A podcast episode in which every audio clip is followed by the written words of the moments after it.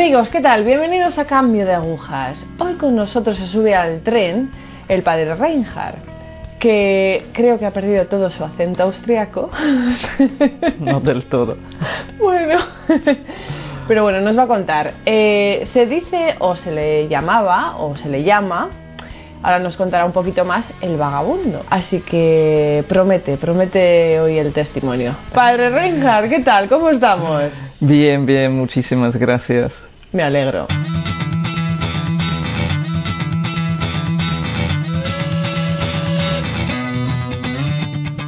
Bueno, pues vamos a entrar un poco en materia. Anteriormente a la entrevista, en los previos, hablábamos usted y yo que, bueno, íbamos a reflejar que sí ha nacido en una familia católica, pero nos íbamos a meter en faena. ¿Quiere contar usted algo, algo más de su familia, de sus padres? Pues mi familia era una familia como siempre católica, viviendo, practicando su fe, eh, no fallando ninguna misa de domingo, los rezos o preocupados, preocupados para que sus hijos pues crezcan en un ambiente sano eh, de valores, de virtudes y, y, y- y trabajo también, ¿no? Entonces tuvo una infancia totalmente católica, Sí. digamos. Colegio no- católico. Eso es. ¿Y dónde nos perdemos? ¿Dónde nos perdemos? Yo creo que más bien ya en el colegio. ¿Sí? Sí, era un colegio de monjas, pero como era un buen colegio, pues trajeron también los casos difíciles que echaron en otros colegios. Y claro, de niño, de joven, uno no distingue si no es un amigo, un amigo más, pero ya vienen, digamos, las cosas feas, etc.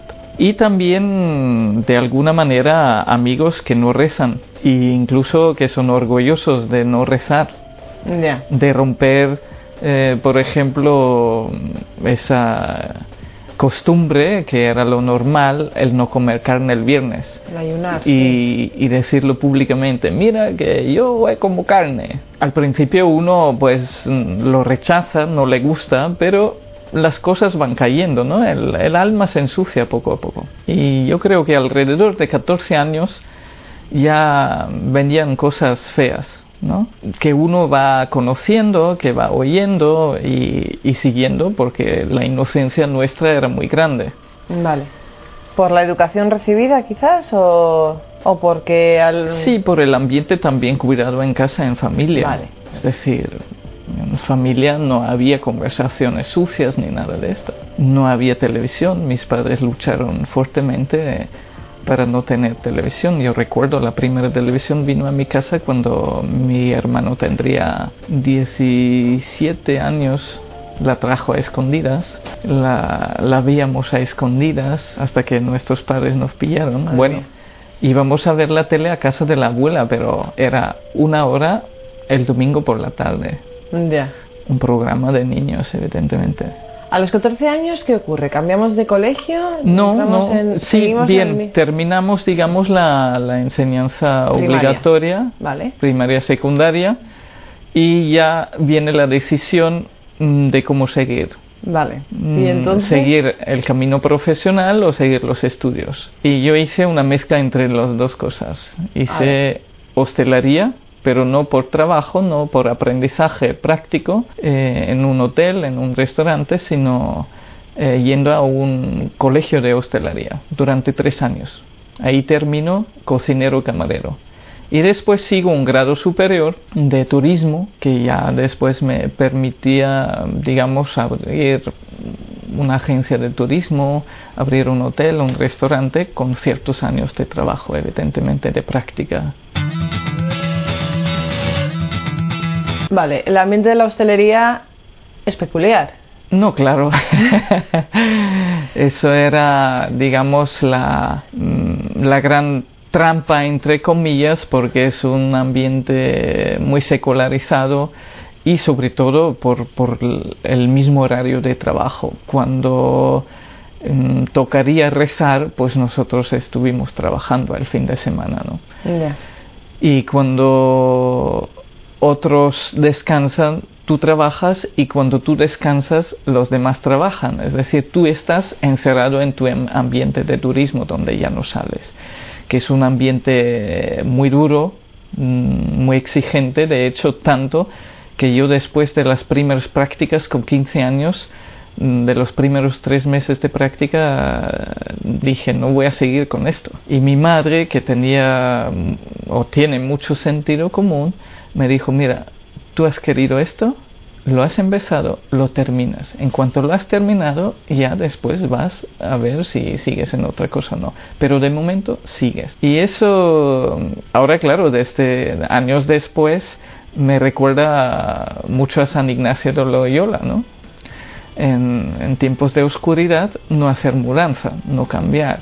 Y de hecho, bueno, eso permitió que en primer lugar, yo aprendía una realidad humana, aprendía un oficio, pero después, sobre todo, también la perseverancia. El no cambiar en cuanto las cosas van mal, sino seguir, seguir adelante y, esperar hasta que otra vez las cosas mejoren. Y, y era así, era la primera prueba fuerte y después ya el segundo año todo iba muy bien, etcétera, me encantaba, ¿no?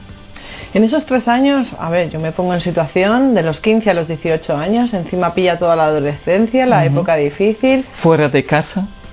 Encima fuera de casa, o sea, sin tener el referente católico de tus padres o, o, ese ambiente limpio, como antes lo ha referido. Eh, eh, ¿Presencia de Dios en esos tres años? Al principio todavía bastante, porque el primer año viví en casa de unos tíos Mm, padrinos de confirmación mío y ambiente sano, pero ya el ambiente del, del turismo se va notando.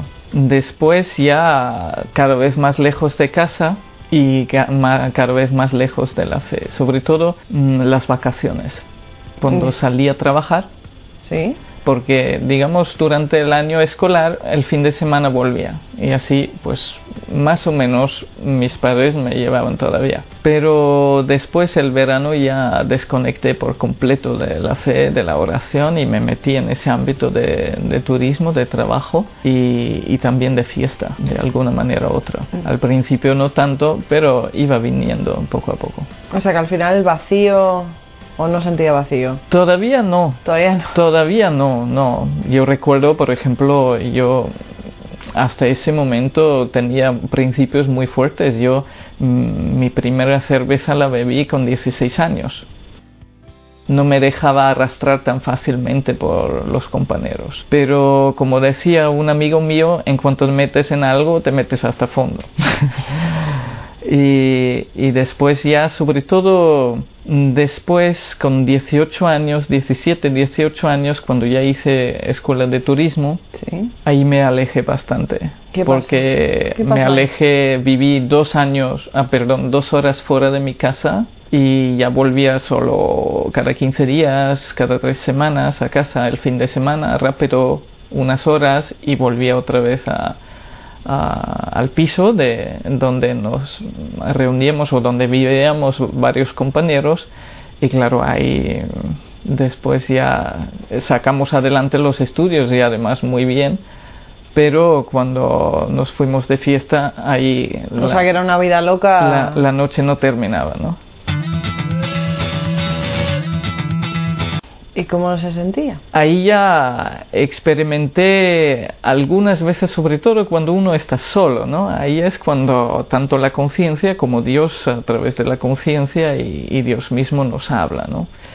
Y recuerdo unos fines de semana donde los compañeros se habían ido todos a casa y yo quedaba solo en la ciudad y sentía una soledad muy grande, muy grande. Y recuerdo en una una ocasión seguro, probablemente hasta dos, me fui hasta la iglesia. Aunque después me dormí en misa porque además ya no entendía nada, había estado gran parte de la noche fuera, pero sentía esa necesidad de ir a la iglesia, pero no, no encontré entrada.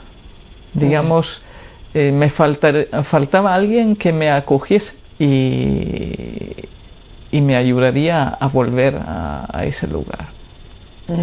Más tarde ya, evidentemente influenciado también por los estudios, por los profesores que en gran parte eran agnósticos o incluso ateos, por lo menos el tema de Dios no salía y si salía era para burlarse o Eh, empezamos también pues con literatura mala, En eso quería... aconsejado por los mismos profesores. ¿Y ¿Qué tipo de literatura? Bueno, recuerdo el primer libro que me hizo muchísimo daño y era como el salto en la lectura porque a mí me encantaba leer. Yo con 14 años me devoraba, bueno, 15, 16 más bien, diría, eh, me devoraba un libro semanalmente de unas 250, 300 páginas. Y es una herencia de mi madre, que cada mes nos traía libros de, de la La biblioteca. Y a ella le encanta leer, ¿no? Y, y eso aprendí de ella, como tantas otras cosas. Y con 17 años mm, pregunté a un profesor, que era muy modernillo, muy cercano a los jóvenes, ¿qué, libro me aconsejaría? Porque él era el responsable de, de la biblioteca en, en la escuela de turismo. Y él me dio un libro que era sobre unos jóvenes hippies que iban a España, eran del norte de Europa, iban a España a dar una vuelta durante un año a lo loco, ¿no? Donde se metía todo, el sexo, la droga, el alcohol. Y ahí, eh, como yo siempre fui un poquito aventurero, pues me atrajo muchísimo ese mundo ya. Y después, más tarde, vinieron pues los profesores con lecturas mm, claramente marxistas y sobre todo profesores de historia que nos explicaron la historia evidentemente A su manera. a su manera, de una visión muy particular y, y con espíritu de, de revolución. Y, y ahí ya yo empecé a, a entrar en una auténtica revolución, rechazo de muchas cosas, de gran parte de la sociedad, de muchas ideas tradicionales, etc. ¿Se llega a meter en algún tipo de movimiento, grupo? No, nunca. Yo fui, yo diría, mm, expresión ya radical del individualismo. Bien. Teníamos amigos, nuestros grupos, pero eh, de un movimiento organizado eso era precisamente lo que rechazábamos. Vale. Y lo que yo rechacé, después ya dejé crecerlo eh, el pelo como también expresión de, de esa revolución, de ese rechazo. Al principio no podía porque en la hostelería pues no Claro. está bien visto, pero después ya decidí solo trabajar en la cocina y ahí lo podía hacerlo. También otro signo era pues el pendiente. Eh, tatuaje no, porque no, no me podía decidir por cuál. Y dije, claro, mal. si no después cómo me lo quito. Pero sí, después también, bueno, muchas cosas, ropa sobre todo, música. La música después era, digamos, em, aparte de la literatura que me hizo mucho daño, que yo tengo que admitir que, que me cambió el pensamiento, eh, el alma radicalmente. Después iba siempre a las realidades alternativas, mm, música mm, indígena de diferentes países, eh, sí, una mezcla entre mm, deseo de la verdad, eh, búsqueda de la verdad, eh, era muy fuertemente presente en mi vida. Pero aún así, no, no, no llegaba a encontrar. O sea, era como una continua búsqueda, una Sí. continua búsqueda. Sí. Eso es desesperante, es, es agotador. Sí, lo que pasa es que cuando uno es joven tiene muchos recursos. Y De evasión, entiendo. mm, recursos de encontrar, Vale. de encontrar lo que satisface durante un tiempo, ¿no? Y como yo tenía ese mm, espíritu aventurero, eh, hicimos salidas a la montaña, excursiones diferentes donde dormimos en las tiendas, saco de dormir, Mm. durante un fin de semana cogimos las cosas y nos salimos a donde sea, ¿no? Donde pillamos ahí nos quedamos eh, sobreviviendo, nos compramos un poquito de comida, después haciendo fuego ahí en cualquier lado y, y- y cocinando y, y dedicándonos a, a no hacer nada. Vale. En- entre comillas. Vale. Vale. A vivir la amistad.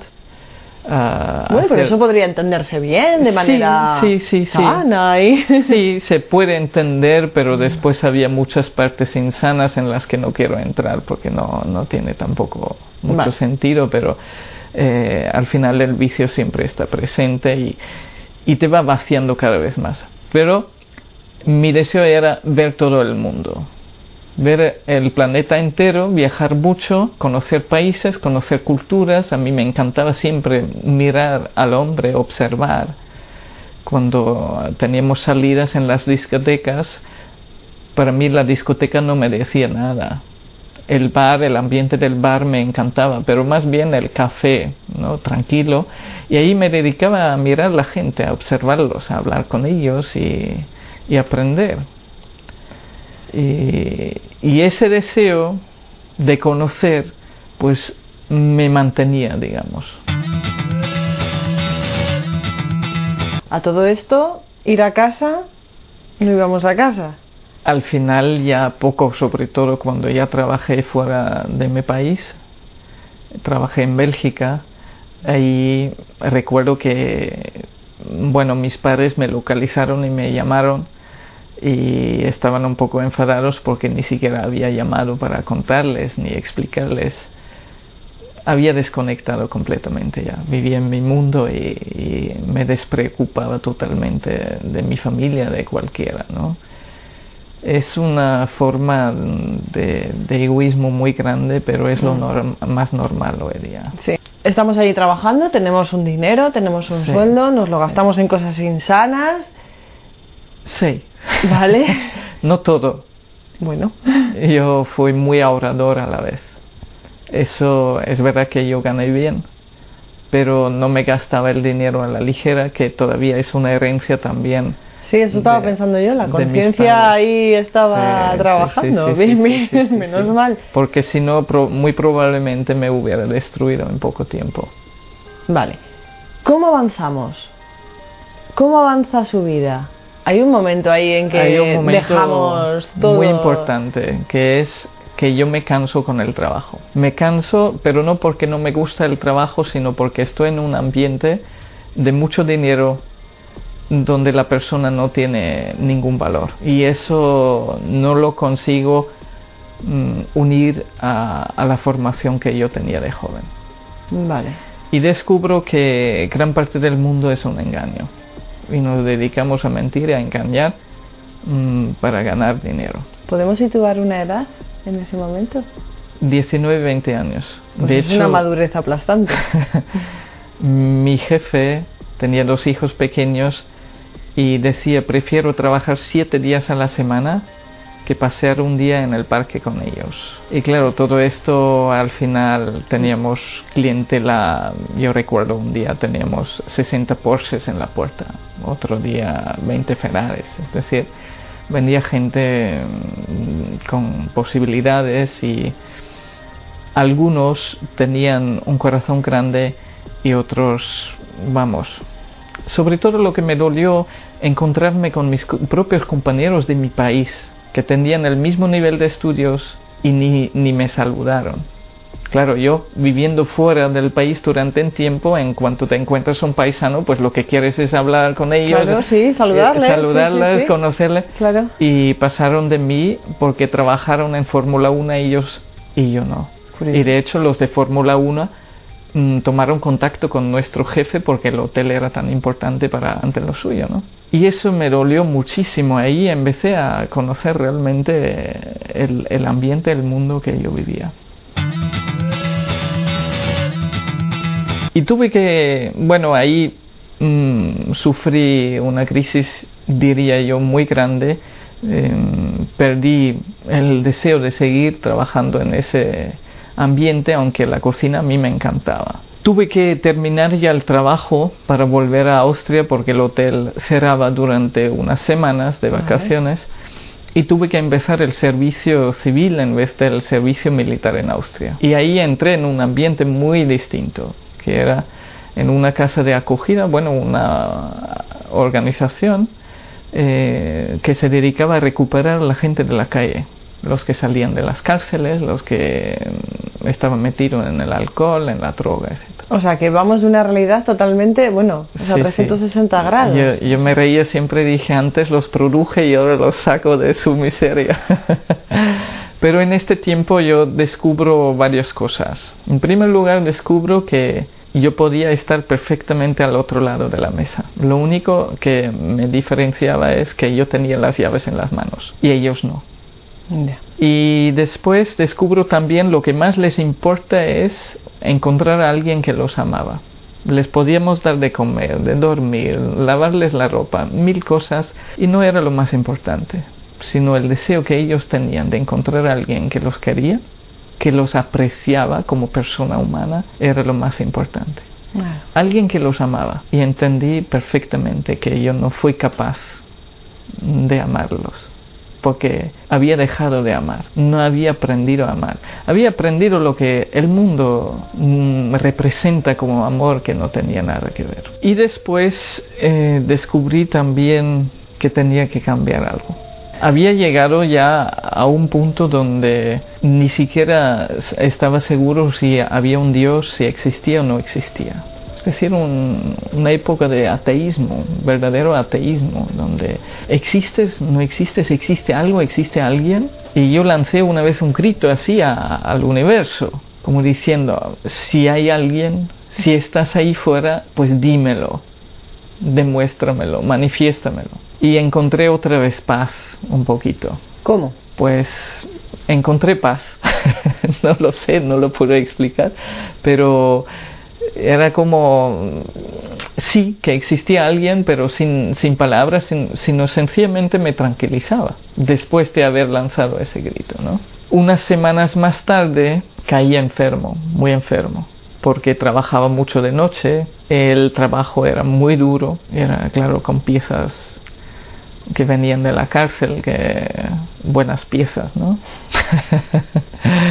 De hecho, tuve un encontronazo un poco fuerte también con alguno que estaban, después descubrí que se habían chutado con cocaína, estaban todos revolucionados y yo fui el único en la casa responsable y no les gustó mm, las órdenes que les di, querían ir de fiesta, etc. Y empezaron a revolucionar todo y me prometían una buena paliza. Y claro, todo eso pues al final te trabaja.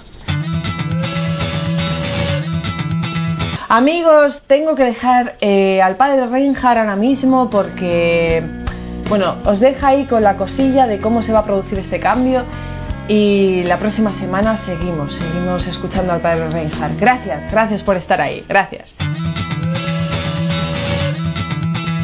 Pues mi madre entra en la habitación y dice, oye, que va a hablar el Papa, ¿por qué no lo escuchas?